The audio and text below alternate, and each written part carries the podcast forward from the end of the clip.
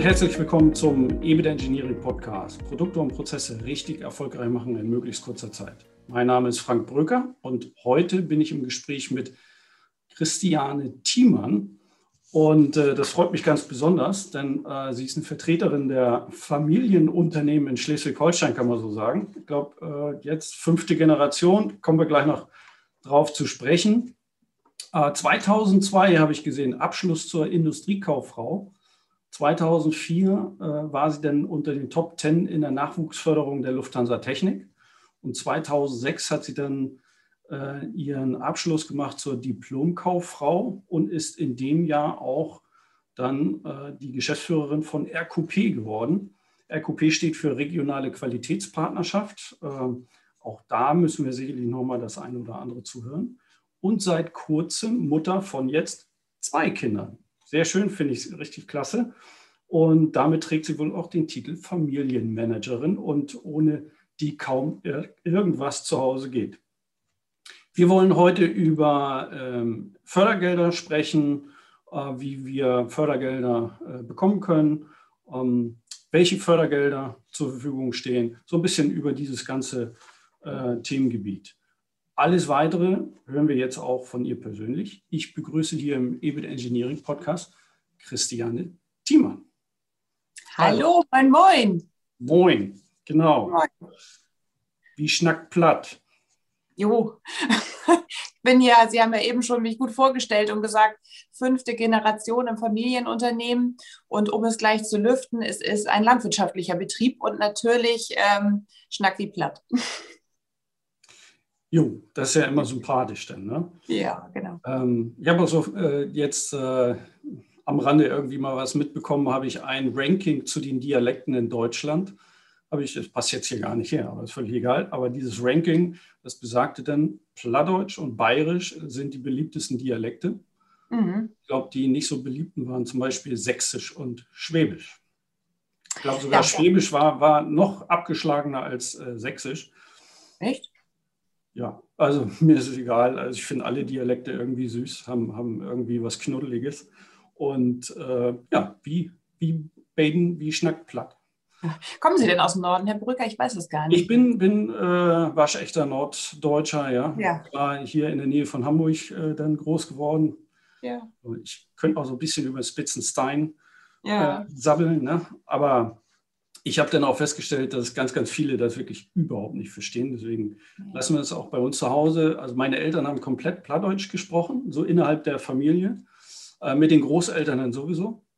Und ähm, bei uns Kindern haben sie sofort umgeswitcht dann auf Hochdeutsch, damit wir auf keinen Fall jetzt irgendwie nur äh, Platz nacken und äh, dann nicht verstanden werden, sondern wir sollten ja vernünftig äh, was Vernünftiges werden. Mhm. Ja, und, das ist bei äh, uns aber auch so. Mhm. Deswegen kann ich nicht so gut Plattdeutsch äh, reden. Ich verstehe aber so ziemlich alles. Also, ja, doch, ist bei mir ähnlich. Na, aber so ein paar Sachen, äh, da hat man den Slang natürlich dann mittlerweile. Ja, genau. Sind ja auch nicht mehr, also ich zumindest jetzt nicht mehr so, so jung, äh, dann traut man sich die Sachen dann auch eher zu. Kommt dann auch mit älteren Semestern zusammen und dann äh, macht das immer mal ganz viel Spaß, wenn man so ein bisschen Plattdeutsch Schnacken äh, died und dann, ja. Finde ich auch. Aber gut, jetzt für alle Zuhörer, äh, die vielleicht auch dann eher vom Bodensee kommen oder so und äh, dann ein ähm, Problem haben, bleiben wir mal lieber im Hochdeutschen. Also landwirtschaftlicher Betrieb. Äh, wie viel? Äh, fünf, achtes Kind von nee, 35 Brüder? Nee, nee. wie war es? Nicht ganz. Dritte Tochter von insgesamt vier Kindern, also einen jüngeren Bruder, Bruder habe ich und einen älteren und eine ältere Schwester. Und der ältere Bruder natürlich bei uns das Ältestenrecht. Das ist ja manchmal auch verschieden. Es gibt auch Jüngstenrecht, aber bei uns das Ältestenrecht. Und natürlich ist der der Hofnachfolger geworden. Das stand auch schon immer fest, irgendwie, dass der den Betrieb übernimmt. Aber ja, ja jetzt ist ungefähr so fünf Jahre, glaube ich, her. Meine ähm, ältere Tochter, die ist jetzt fünfeinhalb. Ich weiß noch, ich glaube, wir hatten so, da war die ein paar Monate alt, Notartermin mit meinen Eltern und Geschwistern, um äh, die Nachfolge zu regeln. Und ich muss sagen, wir haben ja auch oft Themen oder ich Berührungspunkte mit Unternehmen, die einen Berater suchen für das Thema Nachfolge. Und ähm, ich habe vor fünf Jahren den Prozess in der eigenen Familie immer so von A bis Z auch nochmal mitgemacht. Und ich muss sagen, ich es war auch nicht immer vergnügungssteuerpflichtig. Also wir haben alles im Guten toll, toll, toll regeln können. Wir vertragen uns alle noch und alle tragen die Lösung, die wir gefunden haben, mit. Ich klopfe auf Holz, weil das, ich sehe das in der Praxis, dass das leider oft nicht so ist. Aber es war auch sehr anstrengend, muss ich sagen. Ja, so eine Anspannung, ne? Mhm. Das glaube ich. Aber jetzt, äh, jeder kommt äh, wieder miteinander aus und alles ist geklärt, alles ist ausgesprochen. Ja. Schön. Ja, es gab auch nie, es gab auch nie wirklich jetzt ähm, Streit darüber, das nicht. Ähm, aber es war so, dass meine Eltern beide einen Hof mit in die Ehe gebracht haben. Also meine Mutter erbte einen landwirtschaftlichen Betrieb und mein Vater auch. Und die hatten dann so einen Ehegattenhof, sage ich jetzt mal. Und um es kurz zu fassen, mein Vater ist so, ich sag mal, von dem alten Schlag der Hof, der, der, der das kriegt der Älteste. Ne? In Gänze, das ist der Hofnachfolger und die anderen drei bekommen sicherlich ihre Abfindung und es ist alles in Ordnung und gut ähm, was ich voll verstehen kann als aus der Generation heraus und auch aus der Einstellung, ein Familienunternehmen muss so fortgeführt werden, dass es für das Unternehmen das Beste ist. So, das hat er nicht gemacht, um, weil er uns anderen Kinder nicht weniger lieb hatte, sondern der ist so geprägt auch. Ne?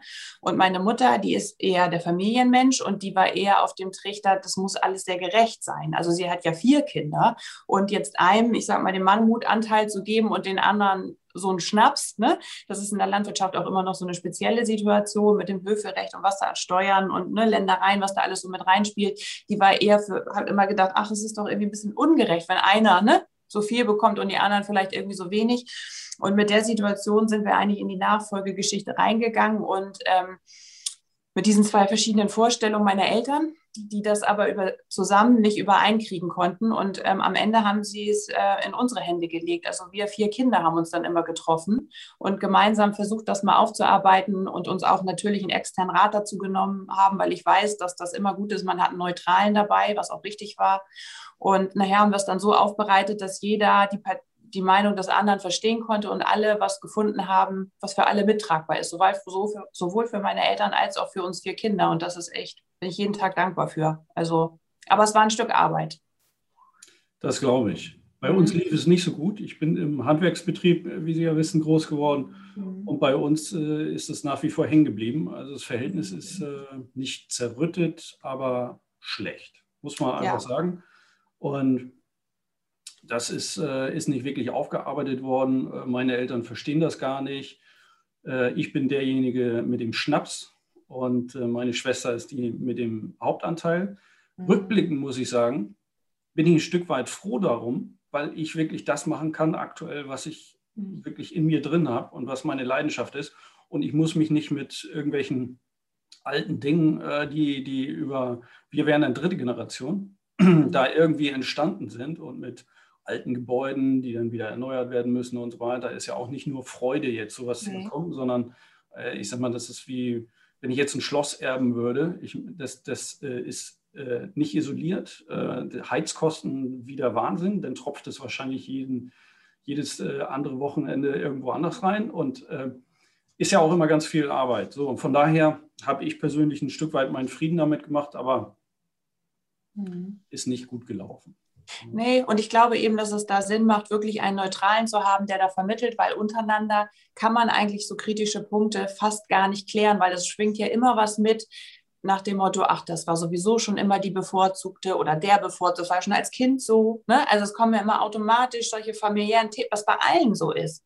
Und ja. ähm, insofern ähm, kann ich nur wirklich jedem sagen, der das Thema vor der Brust hat, nehmt euch, egal wer es ist, einen neutralen, aber bitte das auch noch als Sidestep, nicht den, den, nicht den Steuerberater. Viele denken immer, ja, wir haben ja dann einen Steuerberater, ne? So, der, der kann das dann ja machen, aber der ist in der Regel für, die, für das Managen des Nachfolgeprozesses, soll der sich mal ein Jahr zur Seite nehmen oder so lange es dann dauert und dann kann der gerne weitermachen, aber der wird nie als neutral empfunden, schon gar nicht von den weichenden Erben, weil der, ne, weil der ja immer möglichst auch gerne dem Mandanten das wieder recht machen will und das ist, da kann das eigentlich nur was falsch machen. Also, ja. Richtig, da braucht man wirklich diese Neutralität und äh, sonst ja geht es nicht gut. Ja. Nee. Und wenn es so Kleinigkeiten sind, ne, das ist ja oftmals, dass wirklich so ganz, ganz kleine Details äh, in der Kommunikation dann zu Missverständnissen führen, das mhm. baut sich auf und dann hat man da nachher einen Riesenfass, was man aufmachen muss, um das wieder zu bereinigen. Total. Ja. Okay, aber äh, in die Richtung wollten wir ja gar nicht. Aber super nee. interessant. Hm. Also, haben wir noch eine Folge, Herr Brücker, zum Thema Nachfolge. Ich weiß gar nicht, ob Sie schon eine haben in Ihrer Serie. Nein, zum Thema Nachfolge können wir gerne noch was machen. Ja. Und äh, das ist ja auch äh, definitiv ein Thema. Ich selbst äh, hätte letztes Jahr jetzt fast ein Unternehmen übernommen äh, und äh, da habe ich auch so meine Erfahrung gesammelt, dass nämlich dann der Verkäufer kurz vor Schluss gesagt hat, Finanzierungsstand und alles, hat dann gesagt, äh, nö, möchte doch nicht. Mhm. So bin ich auf, weil es auch so halb familiär war, bin ich auf mehreren ja, mehreren 10.000 Euro sitzen geblieben, weil wirklich Gutachten durch waren etc. pp. Und äh, das ist äh, für alle Beteiligten kein Spaß dann. Nee, nee, so, genau. Und ähm, da können wir viel drüber reden und äh, wirklich äh, den einen oder anderen Tipp wahrscheinlich auch geben. Ja. Industriekauffrau? Ja. Äh, in, in welcher Branche? Fenster- und Türenhersteller, Rekordfenster und Türen aus der Nähe von Itzehoe, genau. In Degeling. In Degeling, genau. Da habe ich gelernt nach dem Abitur. Habe ich, hab ich, mal besichtigt während meines Studiums, weil ich, ja, ähm, ja ist über Bekanntschaft irgendwie entstanden, habe ich mal so eine kleine Führung da gekriegt und äh, die vollautomatisierte Anlage gesehen und so. Ähm, das war in den 90ern und das fand ich äh, zu der Zeit schon extrem beeindruckend habe mittlerweile dann auch Projekte äh, als Berater führen dürfen in einem Unternehmen, was solche Anlagen dann auch herstellt und äh, bin dann noch ein bisschen tiefer in die Technik dann gekrochen. Begeistert mich jedes Mal. Also das ist äh, Wahnsinn. Also wirklich ein paar Kanthölzer vorne rein und hinten kommt das fertige Fenster raus. Also ohne Glas, äh, das, das funktioniert dann noch nicht. Das wird dann nochmal so halbautomatisch dann zugeführt, eingesetzt, äh, isoliert und fertig. Ne? Also schon spannend doch, war, war auch nicht. Ich habe äh, hab gedacht, nach dem Abitur mit dem Lernen, das reicht mir erstmal. Ich muss mal was Handfestes machen. Und für mich war es gut, weil ich glaube, ich hatte dann nach der Ausbildung auch richtig Lust aufs Studium. Ich glaube, direkt nach dem Abitur weiter studieren und lernen.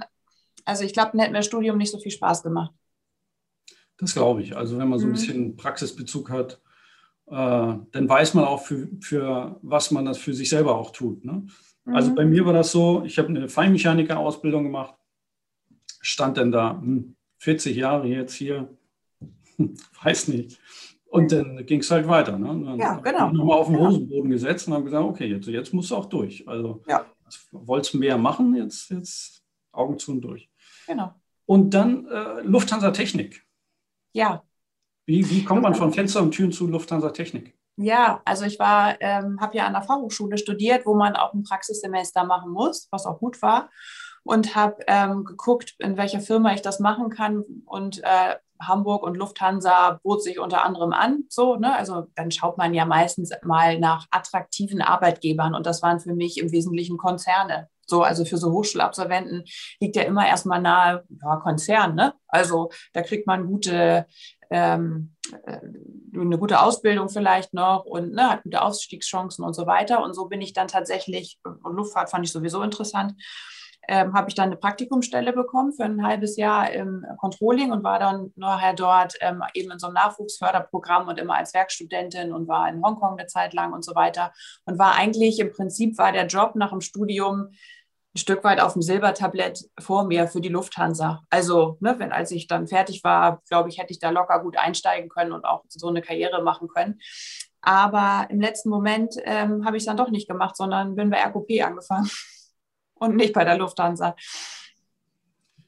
Ja, wie ist es dazu gekommen? Was, was ja. hält einen davon ab, bei einem wirklich renommierten Konzern dann da anzufangen? Und dann gab es die mehr oder weniger Unsicherheit bei RQP. Ja, also es waren im Prinzip, ich sage mal, zwei Sachen. Das eine war, dass ich ähm, immer ein Stück weit noch in meiner Vision habe, und das habe ich nach wie vor noch, obwohl ich jetzt schon 40 bin, dass ich nochmal irgendwann promoviere. Und ich habe ja nur an der Fachhochschule studiert und ähm, die haben eben kein Promotionsrecht. Aber ich wusste ähm, von anderen Studenten, dass es manchmal so Modelle gibt, wenn man zum Beispiel für einen Professor weiterarbeitet, dass der dann in der Kooperation mit einer richtigen Hochschule doch irgendwie ne, bei einem was ermöglicht wird oder so. Und da habe ich gedacht, Mensch, irgendwie ähm, schockt mich das an, das würde ich irgendwie gerne noch machen. So. Ähm, und die RKP war ja 2006, als ich dort angefangen habe, auch noch ein Projekt der Fachhochschule, an der ich studiert habe, in Heide. Das war noch gar keine ausgegründete GmbH, sondern das war zu dem Zeitpunkt ein gefördertes Projekt der Landesregierung Schleswig-Holstein, die der Hochschule, an der ich studierte, in Heide Fördergelder gegeben haben, um sich mal irgendwie ein Geschäftsmodell auszudenken, was der Wirtschaft nützt in Dithmarschen, in dieser strukturschwachen Region sozusagen. Und es war eben ein Projekt, was ein Professor dort verantwortet hat, Professor Stuwe, der hat auch sich die Idee mal ausgedacht, sozusagen zur RKP. Und da habe ich gedacht, Mensch, wenn ich da anfange, ähm, dann kann ich vielleicht nebenbei noch promovieren. So, das war der eine Grund. Und der zweite Grund war, dass ich gedacht habe, Mensch, ich bin noch so jung und irgendwie ist es ja auch sehr spannend, was RKP macht. Nämlich, man kann in viele Familienunternehmen mal so hinter die Kulissen gucken, was die eigentlich für Themen haben also wo die sich weiterentwickeln wollen. Das sind natürlich Themen wie Nachfolge oder Optimierung, aber natürlich auch manchmal Unternehmen in Krisensituationen. Ne? Wie kommen die da eigentlich wieder raus und so?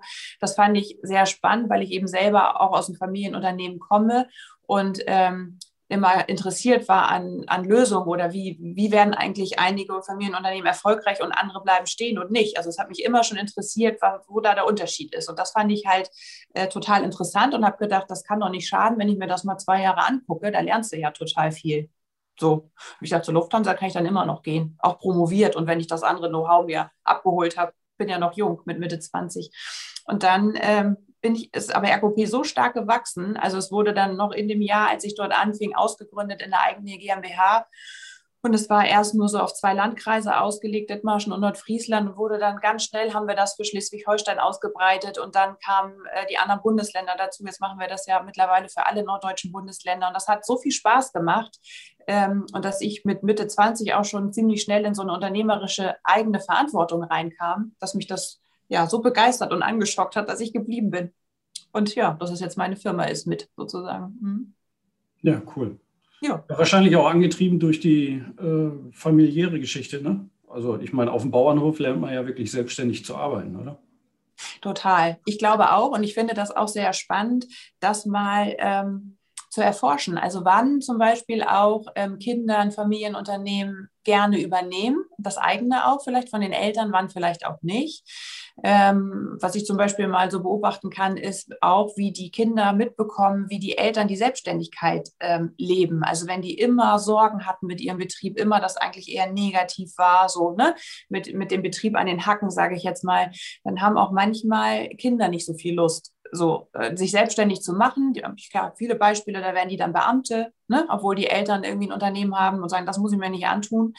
Oder die wollen es dann halt gar nicht übernehmen. Und andere, wo die Eltern zum Beispiel das auch ähm, immer positiv gelebt haben, so und auch immer gesagt haben, das ist toll, selbstständig zu sein und ne, so eher den positiven Effekt, äh, der im Vordergrund stand, dann haben auch eher Kinder Lust, so sich selbstständig zu machen oder das zu übernehmen.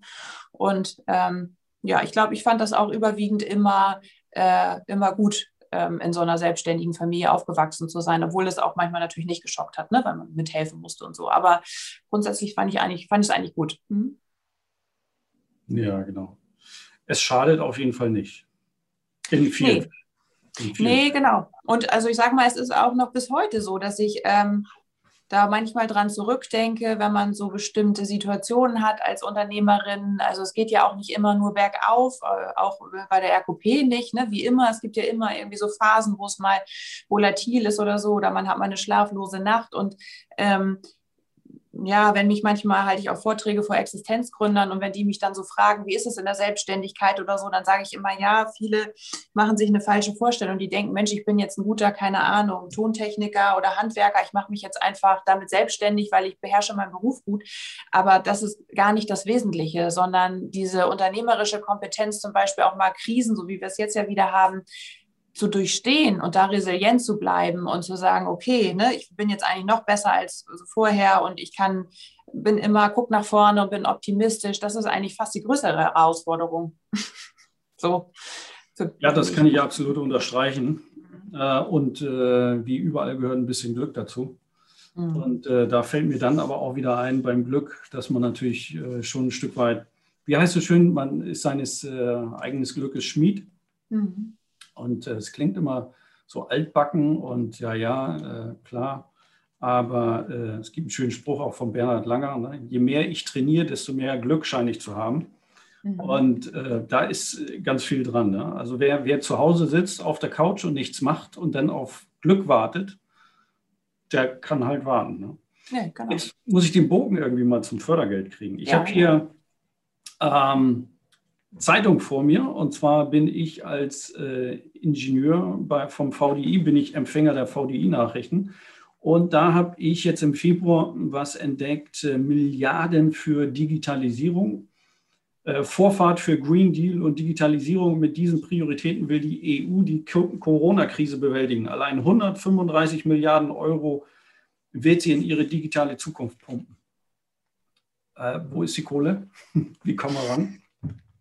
Ja, also das mit den Fördergeldern ist so eine Sache. Ähm, wo fange ich an? Also vielleicht bei dem Punkt Digitalisierungsförderung, da gibt es ja Programme auch ohne vielleicht, Ende. Vielleicht einfach mal einen kurzen Überblick, was sind so die, die wichtigsten Förderungen, die man, die man aktuell äh, bekommen kann, beziehungsweise die aufgelegt sind? Also Digitalisierung, ja. ganz klar. Also das ist ja in aller Munde, äh, dass da in dem Bereich was getan wird, wobei ich immer noch denke, teilweise falsch gefördert oder zu wenig oder wie auch immer. Da kann man sicherlich auch noch was anderes machen. Ähm, neben Digitalisierung, was gibt es sonst noch? Also ganz, ganz, ganz viel. Einige sagen, sprechen ja auch vom Förderdschungel. Ne? So, und ähm, das ist jetzt vielleicht eher ein bisschen negativ behaftet, aber wenn man es positiv sieht, ähm, kann man sagen, es gibt wirklich, wirklich viel. Und ähm, die Frage ist ja immer als Unternehmer, wie kriege ich das mit? Ne? Dass ich da vielleicht irgendwas abgreifen kann, ähm, wo ich hätte Fördergelder kriegen können oder sie kriegen kann und das aber vielleicht im Fall der Fälle, weil ich nicht gut informiert bin, nicht mitgekriegt habe. Das wäre ja doof, sozusagen. Und ich würde immer empfehlen, da so ranzugehen, ähm, mir als Unternehmer oder Unternehmerin immer die Frage zu stellen, wenn ich irgendwas vorhabe, was Neues, insbesondere dann, wenn ich Geld bewegen will, also was investieren will. Das ist für mich Grundstück kaufen, Gebäude, energetische Sachen. Äh, das geht hin bis zu, ähm, ich will auf LED-Lampen umstellen. Ne? Da gibt es ja auch ähm, Geschichten ähm, bis hin zu, ich will Personal einstellen. Da gibt es was für junge Hochschulabsolventen, die bezuschusst werden. es gibt für FE ja unendlich viele Sachen. Also wenn ich neue Innovationen entwickle, sprich, wenn ich es mal so ganz übergeordnet sagen soll, würde ich mir immer die Frage stellen, ich will irgendwas machen. Und wo, was irgendwie mit Geldbewegen zu tun hat, dann würde ich mir sofort die Frage stellen, gibt es Fördermittel? Und dann würde ich selbst ähm, zwei Sachen machen. Zum einen empfehlen die ähm, www.förderdatenbank.de. Das ist eine Datenbank, wo ähm, alle ähm, Landes-, Bundes- und EU-Programme ähm, aufgeführt sind und die man auch nach verschlagworteten Begriffen raussuchen kann. Da kann ich zum Beispiel eingeben, ich bin Unternehmen aus Schleswig-Holstein, ich will was für Digitalisierung machen. Ne? So, okay. dann habe ich meine Region in MacPom zum Beispiel, gibt es häufig noch nach wie vor viel höhere, also in den neuen Bundesländern, viel höhere ähm, Zuschüsse als noch ähm, in den alten Bundesländern. Also man kann nach Region, nach Vorhaben, nach Unternehmensgröße sich so ein paar Kriterien setzen und dann wird einem schon mal was rausgefiltert. Mhm. Das ist mal das eine. Das zweite ist, wenn ich jetzt in Schleswig-Holstein ansässig bin, gibt es zum Beispiel bei der Investitionsbank ein Team äh, der Förderlotsen. Die heißen ja richtig so, ähm, wo man anrufen kann und auch mal kurz schildern kann, was man vorhat. Und die können einem dann häufig auch schon gute Tipps geben und sagen, da gibt es was oder gucken Sie mal da ein bisschen genauer. Ich sage mal, wenn man fix dabei ist, dann hat man, wenn man sich eine halbe Stunde bemüht, schon echt einen guten Überblick. So, da weiß man schon mal viel. Und ähm, was einige falsch machen oder wovor ich warne, ist, dass die das googeln und dann häufig ja auch mal über geförderte Anzeigen oder so landen bei irgendwelchen Beratern, die sagen, ich werbe mit Fördermitteln, komm zu mir, ich besorge dir Fördermittel. Und dann klickt man da drauf und dann steht da noch, ähm, ja, sie bezahlen uns aber auch nur erfolgsabhängig. Also wenn es dann geklappt hat mit der Förderung, dann können sie auch uns davon anteilig bezahlen und sonst nicht ich will nicht alle über einen Kamm scheren, aber ich würde sagen, ich bin da erstmal sehr, sehr vorsichtig, weil die meisten doch eher unseriös sind. Ähm, das sind dann die Kunden, die zu uns kommen und sagen, Frau Thiemann, ich sitze da so im Gespräch mit Ihnen, weil ich bin schon mal echt, habe schon mal echt schlechte Erfahrungen gemacht mit Unternehmensberatern. Und dann sind das nämlich solche, die sagen, ja, ich bin, die, wir haben da mit Fördermitteln geworben und im Prinzip haben sie das äh, mir geschickt, was ich selber in fünf Minuten googeln konnte und habe dafür 2000 Euro abgerechnet, ne? wo ich sage, das ist für mich jetzt keine Beratungsleistung. Ähm, mach es lieber erstmal selbst. Das, da, da kann man viel selbst rausfinden. Und ähm, auch wenn die mit erfolgsabhängiger Bezahlung werben, habe ich auch schon Kunden gehabt, die dann sagen, ja, dann wollen sie aber doch schon Abschläge und Vorschüsse haben und so. Also da bitte immer vorsichtig sein. Ähm, insofern, genau, zweite Empfehlung, sich erstmal, nachdem man sich gefragt hat, ich habe was vor, ja, ich habe was vor, was vielleicht Geld kostet, ich mache meinen Überblick was gibt es? Und ähm, dann das Dritte ist, dass man dann vielleicht sagt, okay, ähm, es ist so ähm, speziell, dass ich vielleicht auch Hilfe brauche, zum Beispiel, ich sage jetzt mal komplexe F&E-Geschichten oder so, da muss man manchmal wirklich eine Projektskizze über 30 Seiten schreiben ne, für das Projekt, was man vorhat, um dann eben auch attraktive Zuschüsse zu bekommen. Und das kann man entweder manchmal nicht selbst, weil man ähm, manchmal das Projekt noch ein bisschen passend machen muss, damit es in die Richtlinien auch passt. So, da muss man viel Kleingedrucktes beachten. Ähm, oder aber, weil es auch einfach nicht wirtschaftlich ist, wenn ich mich jetzt da eineinhalb Wochen einschließe, um das alles zu beachten, ne, was die Förderkriterien einem sagen. Und das muss ich in eine Projektskizze umsetzen. Da ist es äh, manchmal rentabler. Man nimmt einfach einen Berater, der dann eben seriös ist und der nimmt dann irgendwie 800 Euro und schreibt einem das fertig und dann ist gut. So, ne? Und dann kann man den Förderantrag stellen. Ähm, ja, so würde so, so würd ich vorgehen. Hm? Ähm, okay, super. Äh, also ich denke, wir nehmen auch in die, in die Shownotes dann so ein paar, äh, paar Daten rein. Ne? Förderda mhm. Förderdatenbank.de habe ich jetzt aufgenommen, dann auch äh, den Kontakt nochmal zur Investitionsbank, die Förderlotsen, mhm. RKP ja sowieso. Mhm. Ähm, und ähm, Gehen wir doch mal einfach so ein konkretes Beispiel durch. Äh, ich fand das mit der, mit der Beleuchtung fand ich äh, mhm. spannend. Das, da ändern ja viele jetzt äh, auf LED-Beleuchtung. Ein schönes Beispiel gehört aus dem Hotel, wo ich sehr, sehr häufig in der letzten Zeit übernachtet habe. Und da hieß es dann von der Wirtin da, ja, ich habe alles auf LED ge geändert. Äh, Stromverbrauch ist der gleiche, weil die Leute alle mit Laptop und Handy anreisen und dann stöpseln mhm. sie es ein und dann ist der Stromverbrauch äh, genauso hoch. Äh, also das äh, zum Thema energetisch. Äh, das wird dann an anderer Stelle verblasen. Ne? Ähm, so schaffen wir das mit dem Klima dann auch nicht. Äh, jetzt mal ein konkreteres Beispiel, wenn ich, also LED, genau, das ist jetzt so ein Punkt, Fabrikhalle, ich baue um auf LED. Mhm. Ähm, wie, wie würde sowas ablaufen?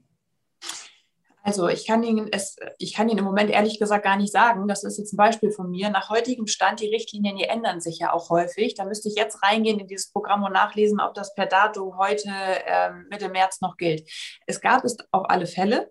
Ähm, ich wüsste aber, wo ich nachgucken müsste jetzt und ich wüsste auch, wen ich fragen muss. Also ich sage mal, es gibt ähm, bei uns eigentlich so m, hm, zwei Berater. Der eine ist ähm, einer, der sich spezialisiert hat wirklich auf das Thema Fördermittel, aber seriös. Also der würde jetzt nicht 800 Euro Ihnen berechnen dafür, dass er irgendwie einen Screenshot von förderdatenbank.de macht oder so, sondern das ist einer, den ähm, empfehle ich zu Unternehmen, die mich dann fragen und sagen, ich habe das und das vor, oder auch Berater, die schon, so wie Sie zum Beispiel, irgendwo betriebswirtschaftlich ähm, unterwegs sind und eine, eine, Produktion optimieren oder so, und da steht irgendwas an, dann rufen mich die Berater an und sagen, Frau Thiemann, bei mit dem und dem Unternehmen, was ich betreue, haben wir das und das vor. Mhm. Ähm, können Sie mir nicht mal einen Kontakt machen zu Ihrem Förderexperten? Ich wollte das mal einmal abklopfen lassen, ob es da was gibt. Und ähm, das ist äh, bei uns Herr Dr. Puls, bei uns im Pool der macht das schon viele Jahre und der ist da wirklich sehr fit und der fuckt sich dann rein. Also der recherchiert dann im Detail, ob es da irgendwie Möglichkeiten gibt und würde auch bei der Antragstellung helfen. Und der zweite, wenn es so um diese energetischen Sachen gibt, gibt es noch einen zweiten, ähm, der, ähm, der, der sich damit beschäftigt. Also der zum Beispiel auch guckt, welche ähm, wenn die Heizung geändert werden soll. Ne, habe ich jetzt eine große Produktionsfirma gehabt hier in Schleswig-Holstein, die wollen ähm, ihre Heizung, die hatten immer so Pellets, wollen das umrüsten ähm, und dann holen sie sich so eine energetische Beratung. Ne? Also was ist jetzt die beste Energieform und dann wird dann auch geguckt, gibt es da Zuschüsse und Zuschüsse ist ja zum einen entweder ein verlorener Zuschuss, also wirklich geschenktes Geld oder eben dann KfW-Darlehensprogramme, die dafür sehr zinsgünstig sind oder so, das zählt da ja auch mit rein. Ja, mhm. dazu fällt mir ein, ähm, wir haben vor, das ist schon etwas länger her, ähm, das Sportlerheim äh, bei uns in der Gemeinde dann nach energetischen Gesichtspunkten umgebaut. Mhm. Ähm, platt gesagt, das Ding brauchte neue Fenster und da gab es Geld. Ja, ähm, genau. Mhm. Ist das auch etwas, äh, wo Sie mit zu tun haben, äh, wenn Gemeinden da auch äh, irgendwie Förderung suchen? Äh, ja. Sie sich da auch? Also nicht nur Unternehmen, sondern auch äh, Kommunen und Gemeinden. Ja, bei Bedarf oder Kirchenkreis oder ach, was wir schon alles hatten. Also okay. im Wesentlichen haben wir natürlich KMUs, aber wenn da eine Frage kommt, dann versuchen wir es auch zu klären. Mhm. Okay, spannend. Mhm. Also auch an alle Zuhörer, die, die jetzt in der Gemeinde arbeiten oder so. Äh, hier werden sie geholfen. Ähm, ja. Sehr schön. Äh, kriegen wir vielleicht ein griffiges Beispiel nochmal durch, vielleicht zum Thema ja, Digitalisierung? Digitalisierung, ja. Äh, Digitalisierung würde mich jetzt zum Beispiel interessieren. Ähm, jetzt nur mal angenommen, ich würde eine, eine App programmieren wollen. Also äh, es geht dann im, im, weiteren Sinne, es ist ja eine Produktentwicklung, äh, dass ich mein Angebot also in, in Form einer App, äh, in einer anderen Darreichungsform also äh, rausbringen möchte. Äh, ist sowas auch förderungsfähig? Also ähm, ich denke auf alle Fälle schon. Also ich sage mal, das ist dann immer ähm, eine Frage wieder genau an, an den Spezialisten, der das mit einem durchprüft. Aber in der Regel ist es so, für die, das ist ja eine digitale Investition. Und wenn wir jetzt am Beispiel Digitalisierung bleiben, dann würde ich zum Beispiel, würde mir einfallen, ähm, entweder das Programm ähm, Go Digital, das kennen Sie vielleicht auch. Haben Sie das schon mhm. mal gehört? Ja, ja, genau. Da geht es ja ähm, wirklich um die Bezuschussung der Beratung dabei. Ähm, also häufig stellen wir fest, dass die Unternehmen eben so ein Digitalisierungsprojekt, ob das nun programmierende App ist oder manchmal sind es ja auch andere umfassende Dinge der Digitalisierung, ob es die Produktion ist oder im Büro irgendwie was, dass die sagen, okay, da brauchen wir schon noch ein bisschen auch beratungstechnisch Hilfestellung. Ne? Das fängt ja dann schon bei der Prozessanalyse und allem Möglichen vorher an.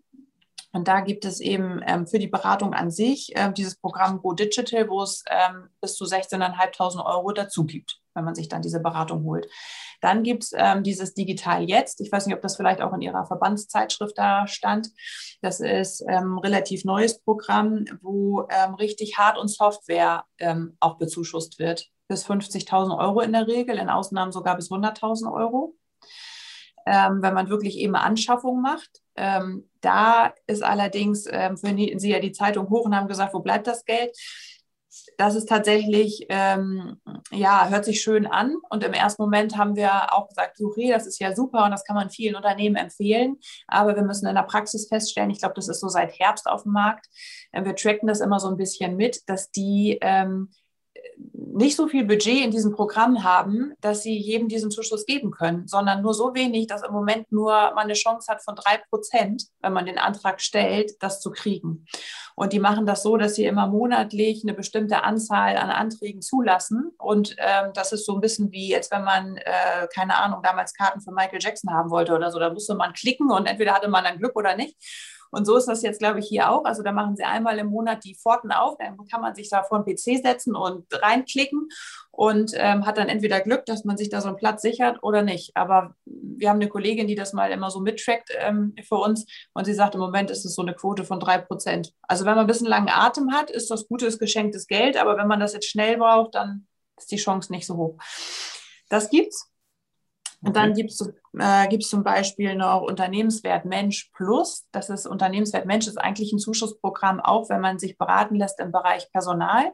Und Unternehmenswert Mensch Plus, das ist, bezieht sich wirklich auch auf den Bereich ähm, ja, digitale Lösungen, ne? also wie man ähm, was digitalisiert. Und äh, da gibt es einen Zuschuss von maximal ähm, knapp 10.000 Euro, ich glaube 9,6, ähm, den man da kriegen kann bis hin zur Überbrückungshilfe 3, wenn man antragsberechtigt ist. Ähm, da muss man ja im Moment Corona-bedingt mindestens 30 Prozent, glaube ich, weniger Umsatz haben im Vergleich zu 2019. Und wenn man da reinrutscht in diese Überbrückungshilfe, dann kriegt man auch bis zu 20.000 Euro einmalig für Investitionen in Digitalisierung. So. Man kann aber auch nochmal in der Förderdatenbank.de Digitalisierung eingeben. Vielleicht gibt es noch irgendwie zwei, drei Programme, die ich jetzt ähm, äh, nicht erwähnt habe, aber das sind schon mal zumindest die wesentlichen gängigen, die wir häufig nutzen und empfehlen. Okay. Mhm. Wobei jetzt die Überbrückungshilfe, das ist äh, auf Corona bezogen, jetzt ja. äh, speziell. Mhm. Ja. Mhm. Und ähm, was gibt es für Unterschiede? Europäische Töpfe, Landestöpfe, Bundestöpfe? Genau, gibt es Unterschiede. Es gibt von eigentlich von allen, es gibt vom Land was, vom Bund was, von der EU. Genau. Sind das, ähm, sind das unterschiedliche Antragstellen dann oder läuft das ja. eine zentrale Antragstelle? Nee, es sind, es sind alles unterschiedliche. Und man muss auch immer so ein paar Feinheiten halt beachten, zum Beispiel ähm, die Minimis-Grenzen. Ne? Also immer, wenn man Zuschüsse bekommt, dann wird das ja so mitgetrackt, sage ich jetzt mal. Und ähm, normal für KMUs kann man da bis zu 200.000 Euro pro Betrieb ähm, sozusagen sich da an Zuschüssen holen. Also man kann das nicht unendlich machen. Ne?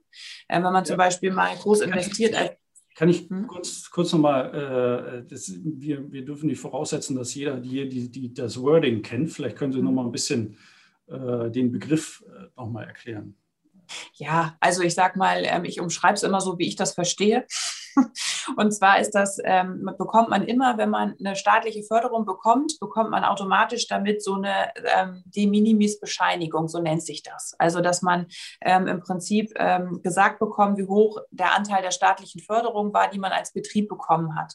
Und ähm, das ist schon so, wenn man eine Bürgschaft über die Bürgschaftsbank hat, ne, dann hat man da eine Bescheinigung oder wenn man ähm, eben ja, geschenktes Geld bekommen hat, irgendwie vom, vom Bund oder Land oder sowas, dann kriegt man halt so eine De Minimis-Bescheinigung Bescheinigung in der entsprechend der Höhe der Förderung, die man da gekriegt hat. Ich glaube, das ist aber nicht immer eins zu eins.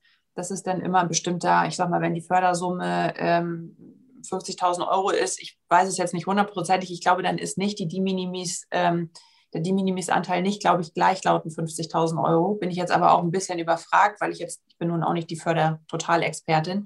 Aber man bekommt auf jeden Fall immer eine Bescheinigung. Und ähm, ich weiß, dass die Grenze per normalem KMU 200.000 Euro ist. Und ich glaube, bei Straßenverkehr 100.000 Euro, weil die immer noch andere Fördergeschichten kriegen damit man einfach vermeidet, dass ein Betrieb unendlich ne, irgendwie sich da äh, Subventionen bekommt oder Förderung. Und das muss man halt immer auch ein bisschen mit im Blick behalten und abprüfen. Wir haben ja häufig auch zum Beispiel, äh, wenn wir Berater vermitteln, dann nutzen wir mal so einen sogenannten Beratungskostenzuschuss über das BAFA, das Bundesamt für Wirtschaft und Ausfuhrkontrolle, die bezuschussen, wenn man sich beraten lässt als Unternehmen, unabhängig jetzt von Digitalisierung. Also die, die bezuschussen sozusagen generell Beratung. Da muss man ein paar Sachen erfüllen, aber grundsätzlich passt das bei den meisten. Und das nutzen wir halt sehr häufig. Und ähm, da haben wir es vielleicht in der Vergangenheit zwei, dreimal gehabt, dass so ein Betrieb in 18 Jahren mal diese De Minimis-Grenze wirklich erreicht hatte. Aber jetzt zukünftig rechnen wir schon damit, dass das mehr erreichen, bedingt durch die Corona-Subventionen und, und, und, Fördergeschichten. Ne? Also da ähm, ist es, glaube ich, zukünftig häufiger der Fall, dass die Grenze da mal gesprengt wird.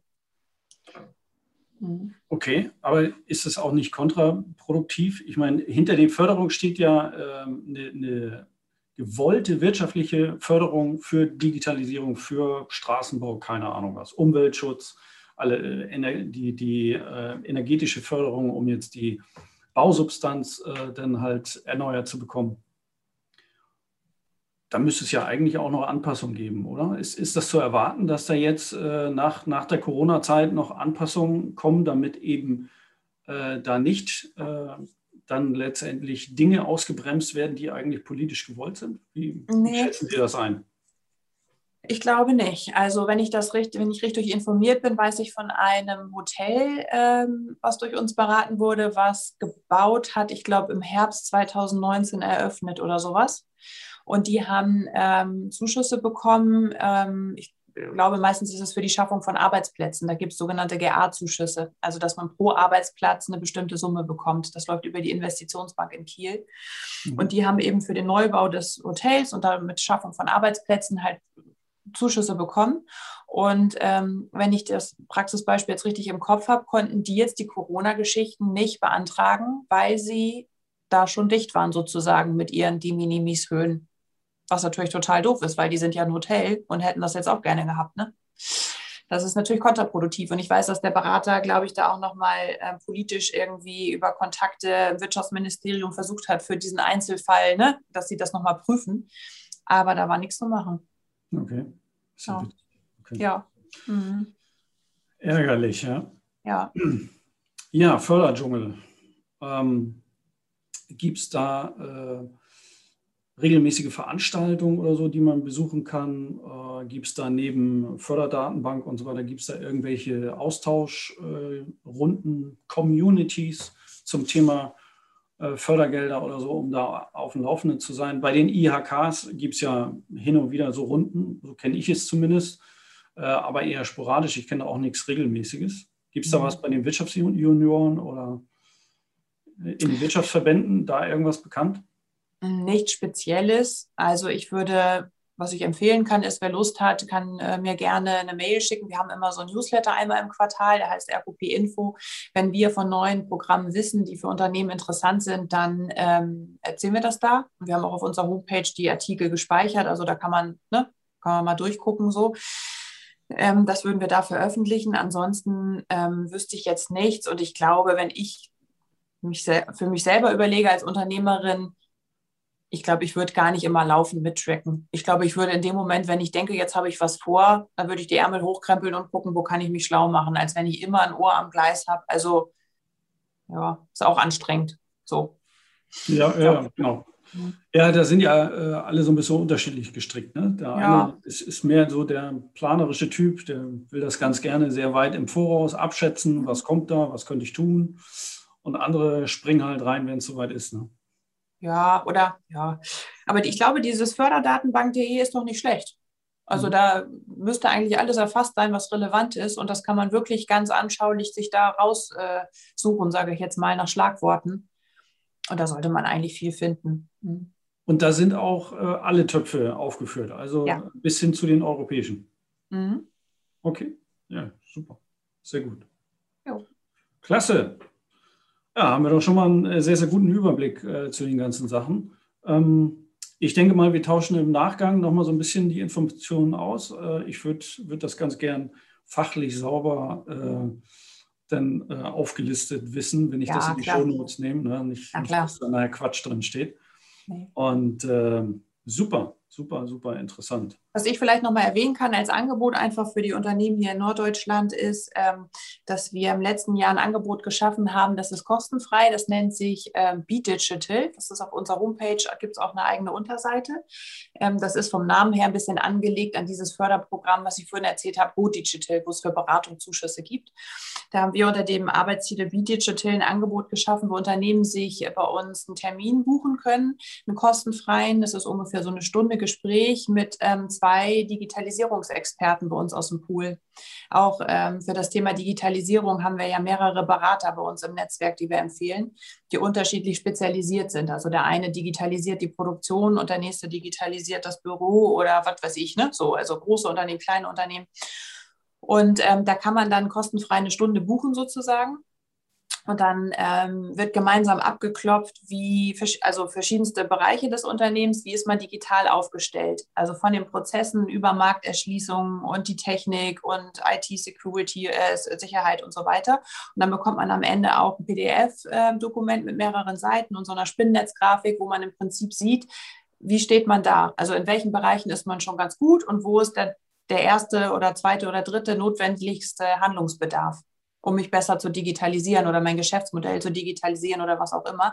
Weil für viele ist dieses Thema Digitalisierung ja genauso wie Förderung auch so ein Dschungel. Ne? Man kriegt von, einer, von Verbänden E-Mails und Einladungen und von denen kann man und hier ein Vortrag Digitalisierung, man weiß ja auch nicht, wo man da anfangen soll. Und ähm, wir haben jetzt einfach mal so ein Angebot geschaffen, ähm, genau, wo sich Unternehmen einfach mal eine Stunde ein bisschen strukturieren können, um zu wissen, okay, so fange ich jetzt mal an oder so mache ich weiter. Ja, sehr cool. Mhm. Ja, bei der Digitalisierung fällt mir ein Punkt ein, das hatte ich äh, im, im, letzten Jahr, glaube ich, äh, hatten wir das diskutiert mit, mit irgendwen. Ähm, da ging es wirklich darum, eine neue ERP-Software einzuführen, also ähm, ERP, Enterprise Resource Planning Software, also mhm. letztendlich die Steuerungssoftware, das Gehirn des Unternehmens. Und äh, das kostet ja teilweise locker mal 20.000, 25.000 Euro äh, bei, bei kleineren Lösungen. Und nach oben sind ja bekanntlich keine Grenzen gesetzt. Und äh, genau, also da hatte ich irgendwie so mitgenommen, bei der Summe, äh, wenn es 20.000 Euro gewesen wären, wären, glaube ich, bis zu 50 Prozent drin gewesen in dem Fall. Also ja, auf jeden Fall attraktiv. Ne? Mhm. Also schon sehr, sehr gut.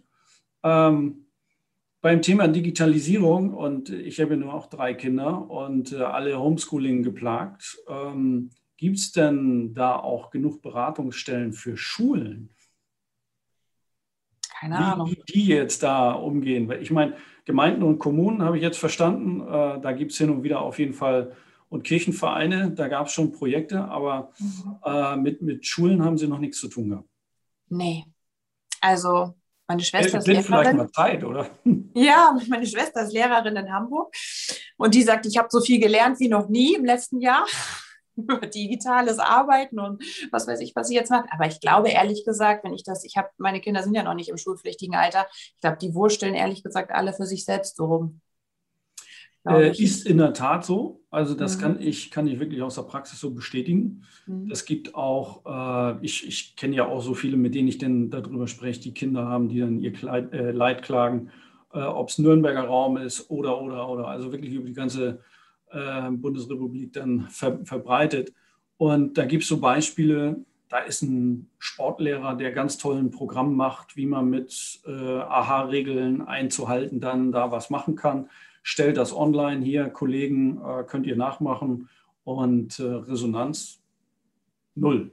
Echt? Also da kommt dann überhaupt nichts. Die nutzen es an der Schule, aber auch der Austausch wirklich der Lehrer untereinander äh, soll ganz grässlich sein. Und ähm, wenn man die Lehrer selber fragt, ob die denn wirklich äh, Weiterbildungsangebote bekommen zum Thema Digitalisierung, dann ist da auch ganz äh, häufig Ebbe. Ne? Also Jetzt äh, ist, ist das ja schon ein bisschen länger, das ganze Thema. Mhm. Aber seit, es scheint seit zwölf Monaten bei den meisten noch nicht so richtig angekommen zu sein. Nee, oh, jetzt ähm, bin ich, glaube ich, wieder da, oder Herr Brücker? Ja, ja. rief jemand an. Seine Bildstörung macht gar nichts. Nee, gut. Das, das ist live und, und in Farbe hier. So bringen wir es auch weiter. Alles gut. Ich sage Ihnen auch, wer es war. Das war mein Mann. Der schiebt nämlich mit dem Säugling spazieren. Und der weiß, glaube ich, gar nicht, dass ich mit meinem Handy das Zoom-Meeting mache. Der, ich hoffe, da ist alles okay. der wird okay. sich sonst wieder melden oder anklopfen. Ist, ist ja okay. Die ja. wesentlichen Sachen haben wir auch besprochen, Frau Thiemann. Ja. Ähm, ja, haben Sie noch äh, besondere Punkte, die Sie gerne hier an, an die Podcasts äh, Zuhörer, jetzt ist das Bild gerade wieder. wieder oh nein. Kein Problem. Haben Sie noch äh, so berühmte Schlussworte für, für unsere Folge? Wir machen mit Sicherheit nochmal zum Thema Nachfolge. Machen ja. wir nochmal was Eigenes. Ich denke, da können wir uns noch, noch mal ein bisschen austoben. Ja. Äh, Förder, Förderung haben wir jetzt abgegrast. Beim nächsten Mal brauchen wir sie auch nicht ganz so lange vorstellen, dann sind sie bekannt wie ein bunter Hund, wie es so schön heißt. So, ja. und von daher ähm, Berühmte letzte ja. Worte, Frau Thiemann? Ja, also rufen Sie mich gerne jederzeit an. Sie können auch meine Handynummer irgendwo weitergeben, wenn jemand einen Tipp braucht, ähm, wo man irgendwie einen Rat kriegen kann. Ähm, ne? ähm, bin ich, habe ich immer ein offenes Ohr und äh, mir ist das wirklich auch ein Anliegen, gerade in Krisenzeiten ähm, zu helfen. Das mag vielleicht der eine oder andere auch zuhören, der jetzt vielleicht wirklich wirtschaftlich auch ein bisschen Schwierigkeiten hat. Und das ist für mich so ein bisschen meine Herzensaufgabe. Also die Unternehmen, weil ich eben leider auch häufig ähm, welche kennenlernen muss, die ähm, in wirtschaftlicher Schieflage kommen, weil die Bank dann drückt sozusagen. Und ich kann da nur jedem Mut machen und sagen, es ist alles äh, irgendwie machbar und überstehbar. Und ähm, ja, rufen Sie lieber einen Tag eher an, um Hilfe zu suchen, als einen Tag zu spät. Und wir haben da ganz viel Erfahrung oder auch Berater bei uns im Pool ganz viel Erfahrung damit, ähm, ja, möchte ich gerne immer meine Gesprächsbereitschaft anbieten. Wenn jemand in Sorge und Not ist, dann darf er sich gerne melden, aber sonst natürlich auch, wenn Fragen da sind rund um Beratung. Ach Mensch, jetzt ruft er immer wieder an, Herr Brücker. Jetzt muss ich wahrscheinlich gleich mal rangehen. Ja, sonst gibt es Mecker. Ne? Ja. Ähm, nee, Frau Thiemann, vielen, vielen ja, Dank. Ja, gerne. Dann ähm, mache ich mal den, den äh, Schlussspurt hier dann sage ich, äh, liebe Leute, das war das äh, aus meiner Sicht wirklich sehr, sehr äh, informative und spannende Gespräch mit der Christiane Thiemann. Sicherlich nicht die letzte Folge, die hier erscheint. Ähm, haben ja gerade schon so ein bisschen die Planung in Richtung Nachfolgeregelung. Ich hoffe, da waren genug Denkanstöße jetzt äh, für alle da draußen drin äh, in der Folge.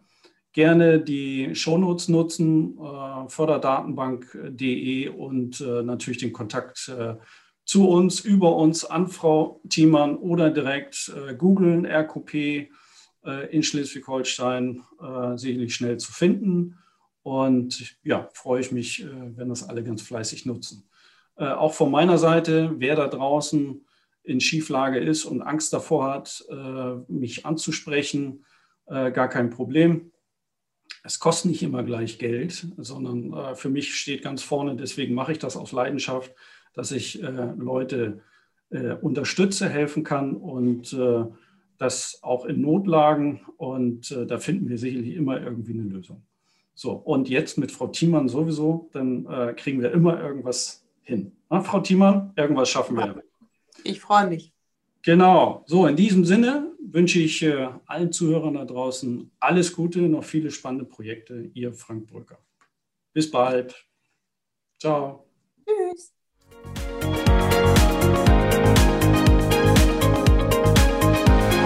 Alle Podcast-Folgen finden Sie auf unserer Website ebitengineers.com und unter anderem auch auf iTunes und Spotify.